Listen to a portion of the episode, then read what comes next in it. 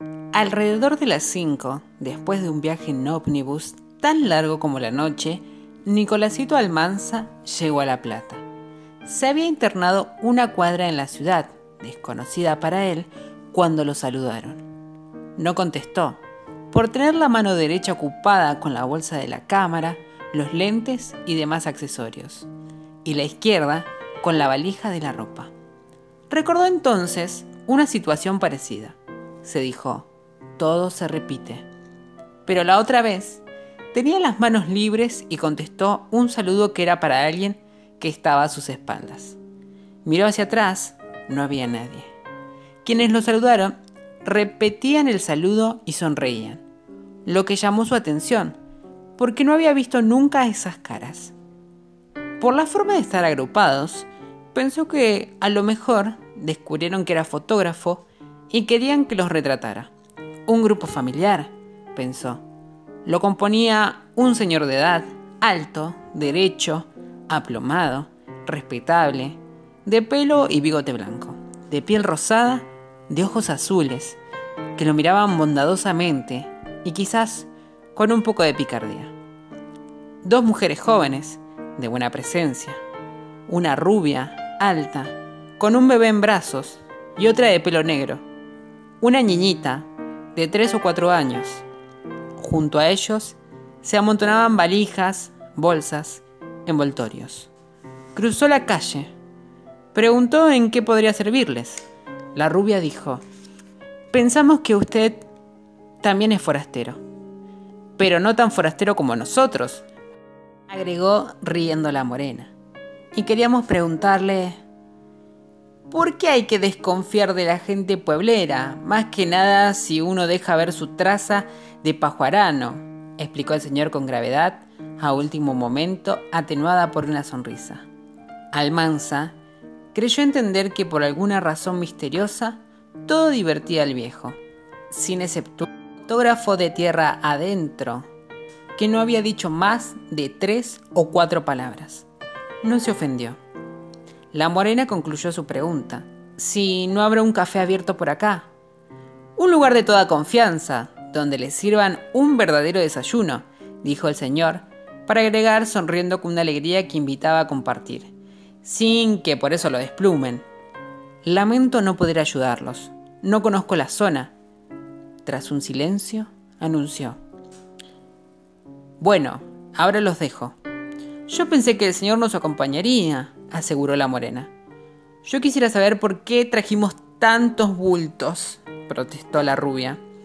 Entre las dos no atinaban a cargarlos. Permítame, dijo Almanza.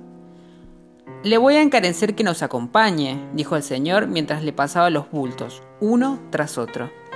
El pueblero, y peor cuando se dedica al comercio, es muy tramposo. Hay que presentar un frente unido. A propósito, Juan Lombardo, para lo que ordene. Nicolás Almanza. Una auspiciosa coincidencia, tocayos. Mi nombre completo es Juan Nicolás Lombardo, para lo que ordene. Almanza vio semblantes de asombro en la rubia, de regocijo en la morena, de amistosa esperanza en don Juan.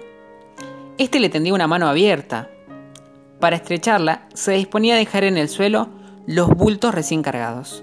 Cuando la muchacha de pelo negro le dijo, Pobre Papá Noel, Miren en qué situación lo ponen.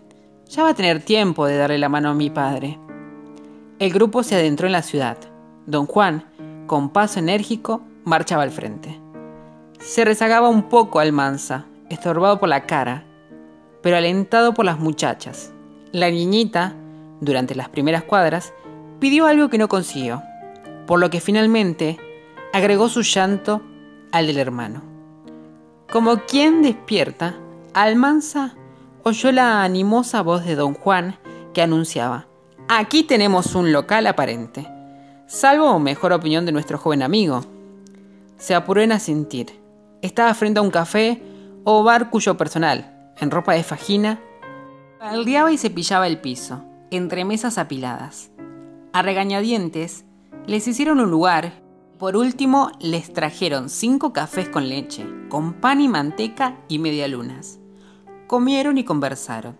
Se enteró entonces Almanza de que don Juan era, o había sido, mayordomo de una estancia de Chaverne, en el partido de Magdalena, y que tenía un campito en Coronel Bransen. Supo también que la rubia, madre de las dos criaturas, se llamaba Griselda. La morena, que se llamaba Julia, le anunció que a ellos los esperaban en una casa de pensión, que ofrecía todas las comodidades a precios razonables, muy recomendada por pasajeros acostumbrados a lo mejor. Por su parte, opinó don Juan, le hago ver, hijo mío, que si viene con nosotros, la ganancia es de todos. Pondré mi empeño, como si usted fuera de la familia, para que los patrones le ofrezcan una comodidad para salir de apuro. Estas palabras recibieron el apoyo de las dos mujeres. De veras agradezco, pero ahora es imposible, afirmó. Tengo reservada una pieza en la pensión donde para un amigo. El descanso, la comida, la conversación trajeron un bienestar general, perturbado al rato por el llanto del bebé, tan tesonero que bordeaba lo insoportable. Así debió de pensar Griselda, porque de repente dijo, con el perdón de todos, descubrió un pecho notablemente redondo y rosado, y se puso a alimentar al hijo. Adolfo Bioy Cázares, La aventura de un fotógrafo en La Plata.